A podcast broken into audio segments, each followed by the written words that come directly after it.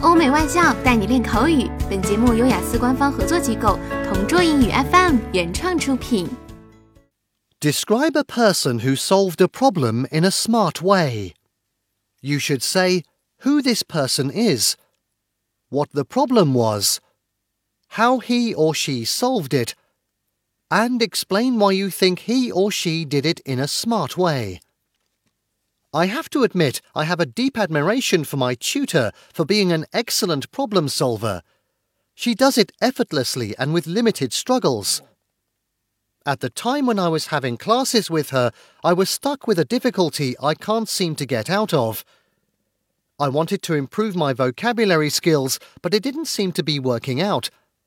So she gave me a suggestion. She knows I am a film addict, that's why she incorporated my hobbies with learning. She advised that whenever I watch, I should write down the words or phrases that baffle me.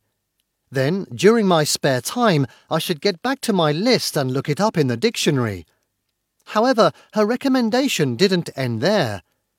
I reckon she asked me to use those words or phrases in a sentence, that I should construct my own. So, this means I should not just remember the meaning, but learn how to use it.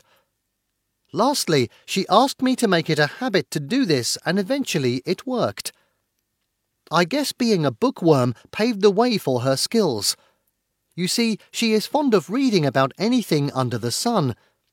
She tends to feed her curiosity when she is uncertain or in search of answers. Her strategy normally works, especially when most people ran out of options, and through her guidance, I was able to improve my vocabulary skills.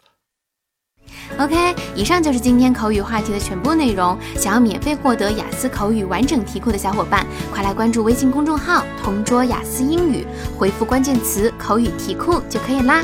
同桌祝你早日涂鸦成功！